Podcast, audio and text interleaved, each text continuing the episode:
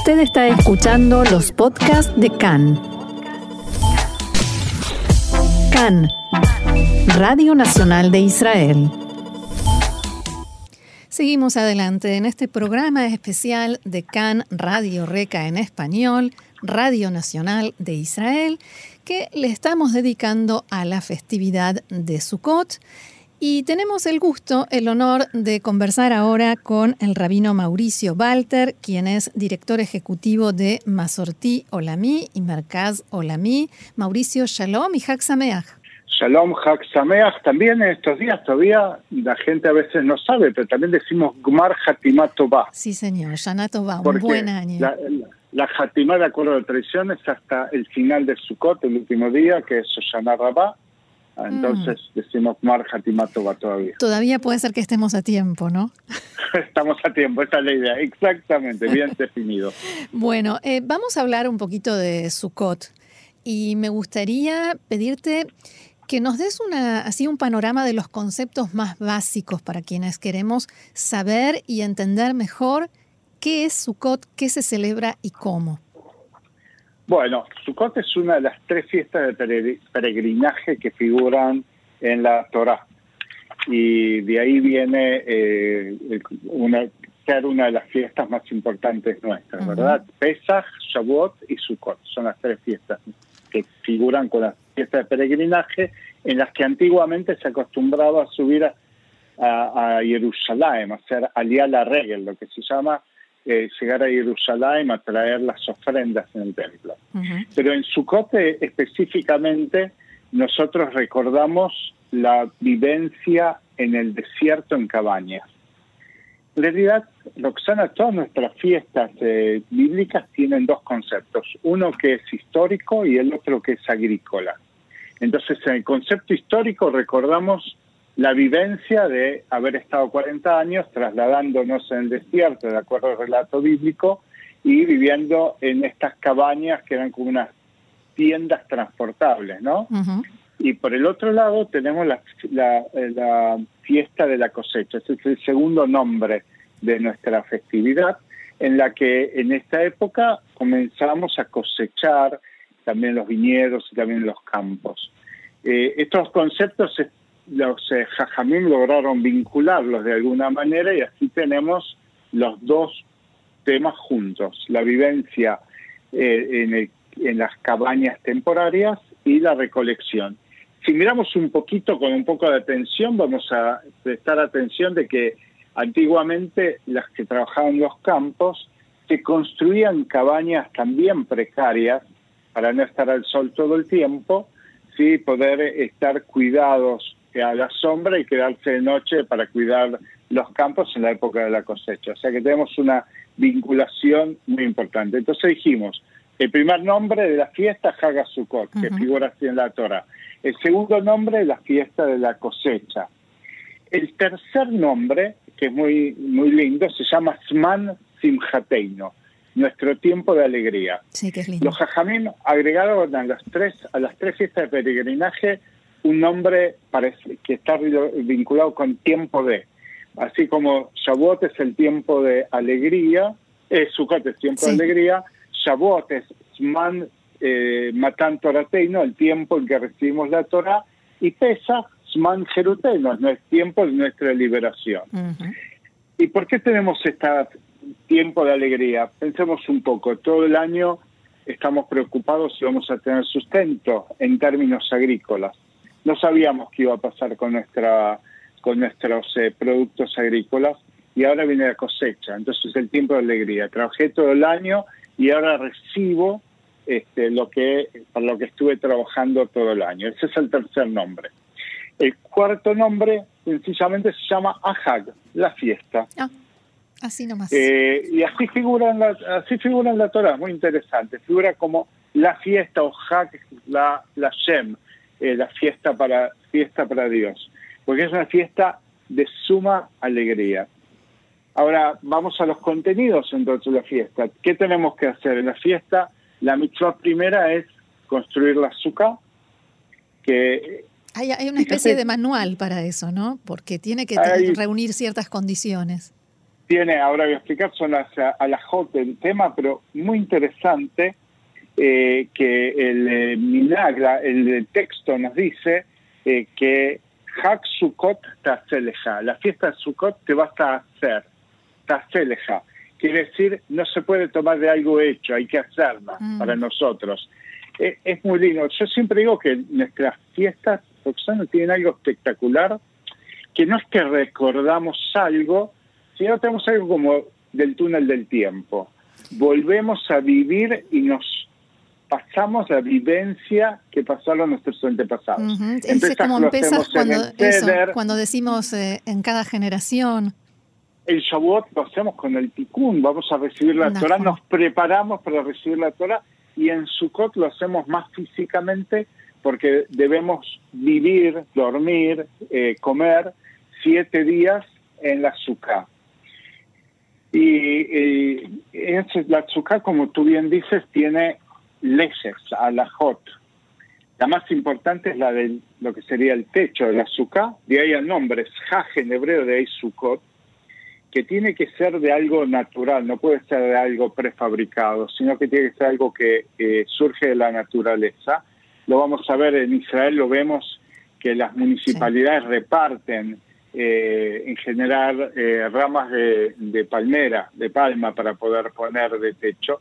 Hay una ley muy linda con respecto al Hajj que nos dice que la y y Hamatá, o sea, la sombra tiene que ser más importante que la entrada del sol. Eso es para protegernos de, del sol eh, en el campo. Pero también nos dice que tenemos que poder ver las estrellas, tenemos que poder ver el cielo. ¿sí? Mm. Eh, y es, tiene que tener por lo menos tres paredes, el jaj, el techo no puede estar preconstruido con algo. O sea, por ejemplo, cuando tenemos un balcón abajo del otro, arriba de eso no puede haber nada. Claro, eso tenemos todo el año.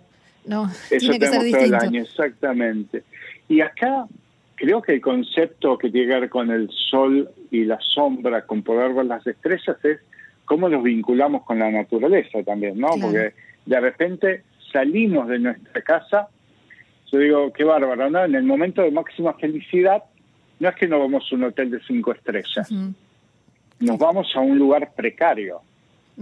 Y tenemos que decir que en Israel no es la época más, eh, es una época que tiene altibajos, por sí, mucho calor. un día de súper calor, exactamente, o, también el Ior de la primera lluvia, exactamente. es una época que está bajo las condiciones de la naturaleza. Por último, otro concepto más, para recordar otro, otra mitzvah más del Hak son los minim, las cuatro especies, que son el etrog, que es eh, un cítrico, parecido al limón, no es el limón, pero es de la familia, el ulaf, que es eh, como una hoja de eh, joven de la palmera, el adaf, que es mirto, es un tipo de árbol, y la rabá, que son como hojas de sauce. Esto figura en un pasuk de la Torah, de ahí viene la costumbre, y los cuatro juntos tenemos, los utilizamos para eh, cumplir la mitzvah. Y es muy interesante, hay muchos, muchas explicaciones sobre este Sarvaminim que son fascinantes, porque nuestros jajamim, yo digo, hasta los jajamim de la tradición oral, tenían una capacidad creativa increíble. Por ejemplo, hay jajamim que vieron estos cuatro conceptos, estas cuatro especies, formas del cuerpo humano. Ah. Y entonces uno dice que el etrog, el cítrico, es como el corazón. Eh, la, hoja de palma, que es finita, como es joven, es como la columna vertebral. El mirto, dice, parece los ojos y la, el sauce parece en los labios. Hay otro que dice, no, mira, dice, presta atención que hay dos de estos que dan frutos, que son el cítrico y la palma, y hay dos que no dan frutos. Y hay otros que dicen, eh, la famosa, el famoso midrash que hablan de el eh, gusto y el, eh, y el olor. Hay uno que tiene ambos, que es el cítrico, así va bajando uno que tiene solamente olor, uno que tiene solamente gusto y uno que no tiene nada, que es el sauce. ¿Y qué es lo importante? Es que esto es como el pueblo de Israel, que tenés diferentes tipos de personas, pero para cumplir la mitzvah necesitas todos, no puedes dejar ninguno afuera. Mm. Entonces, un concepto muy pluralista de los jajamim, que ojalá todos lo, incorporaran hoy, que somos distintos, Pero para poder ser, cumplir la mitzvah, tienen que estar todos. Y hay que agarrarlos a todos juntos, no puede haber uno separado. ¿Cuántos conceptos y cuán sabios eran nuestros sabios, no? Eh, Mauricio, si te parece, te invito a escuchar una canción que es una versión muy especial de un clásico, Shlomit Bonazuka, Shlomit construye la azúcar, pero por Carmel Acapela. Ya, vamos.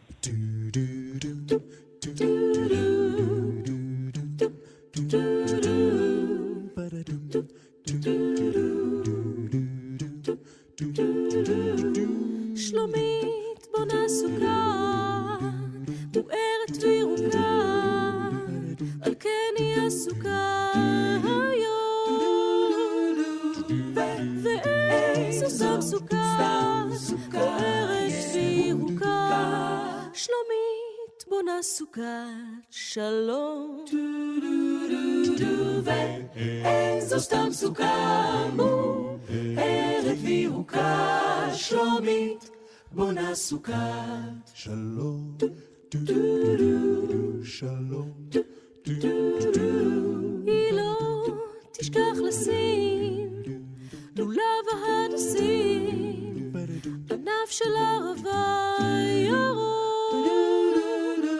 רימבון בתוך הלך וכל פירות הסתיו עם ריח בוסתנים רחוק.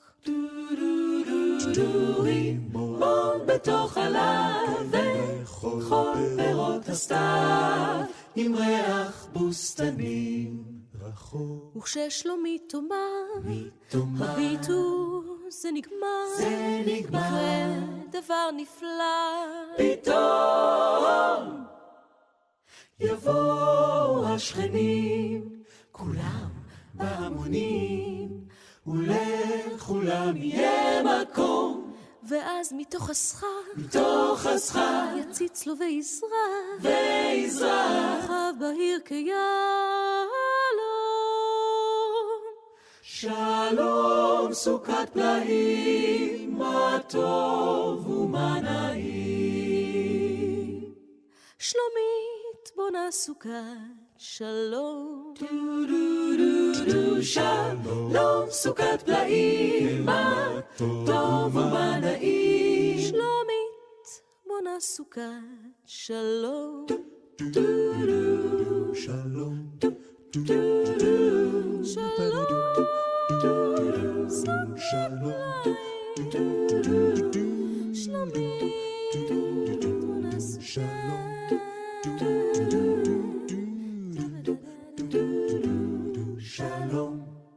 Muy linda la canción, la verdad que no conocía esta versión.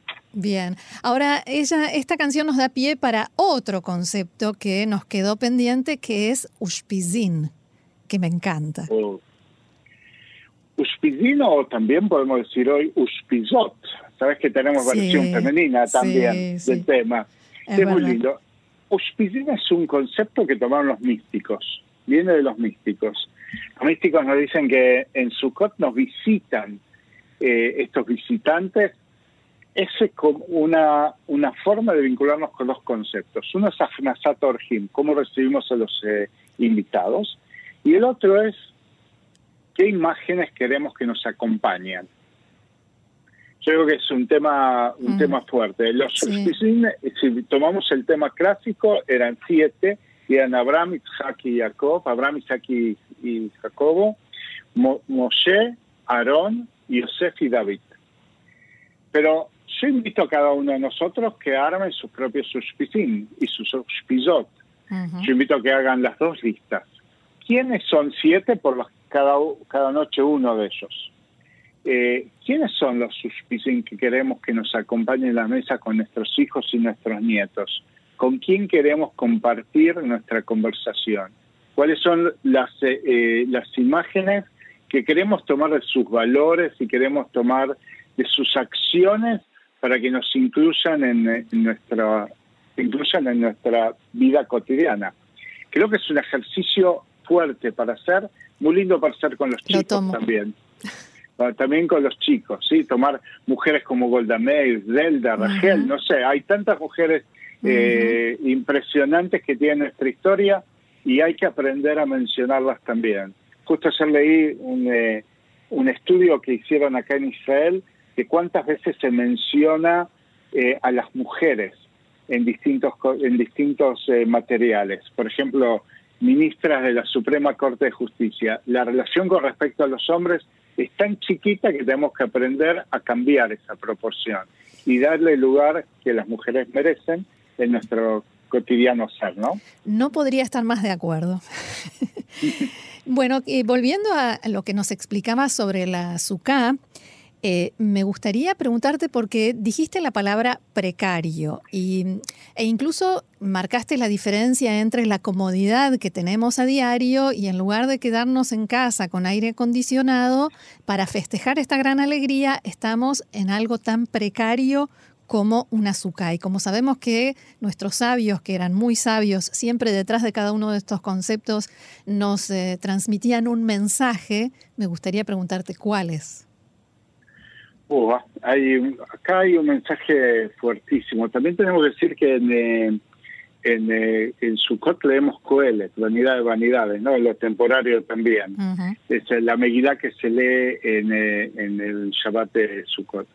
Mira, creo que hay un mensaje fuertísimo en este tema de salir de lo fijo a lo temporario. Y podemos verlo de muchas maneras. Podemos verlo con respecto a los judíos que vivían en la diáspora, y cómo tenían que desarraigarse muchas veces y moverse a otro lugar. Pero en nuestros días, en época de corona, en época de los cambios fuertes de clima, creo que los sabios nos dicen, ponete un poco a merced de la naturaleza y recordá la fuerza de la naturaleza.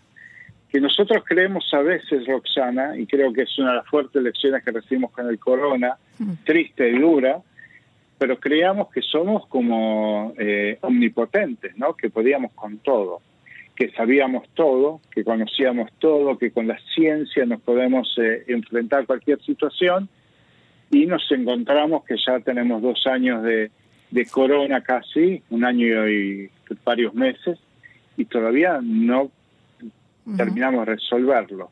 Creo que esos golpes, la tradición judía lo pone todos los años en funcionamiento para decirnos, salí de tu casa, salí de lo que tenés y recordate lo precaria que es la vida. Y que también es temporaria. Todas las situaciones son temporarias, no son infinitas para siempre.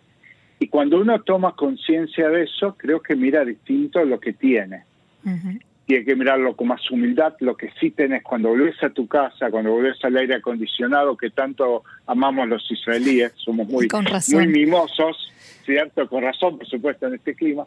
Digo, hay que aprender a ser humilde frente a eso, no a ser omnipotente, decir, esto es mío y ya está para siempre. Digo, hay que aprender a valorar. Creo que ese es el mensaje del azúcar. Valorar lo que tenés. Valorar cuando salís cuando salís de tu casa, la casa que tenés, la que sea, como nos dice Pirkei Avot, mi ashir, asamea quien es rico o feliz, podemos traducirlo también, el que es feliz con lo que posee. Creo que ese mensaje es fuerte en su en Sukkot y que tenemos que hacerlo parte de nosotros.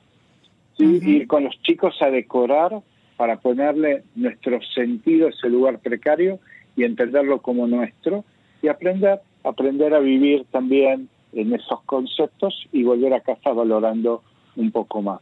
Ahora se habla mucho del cambio climático, mencionabas el clima y parece que nuestros sabios fueron pioneros también en esto, ¿no? Porque la naturaleza está muy presente. La naturaleza está muy presente y te cuento, eh, si hablamos de naturaleza tenemos que incluir un concepto que empezó en Rosh que es el año de Shemitah.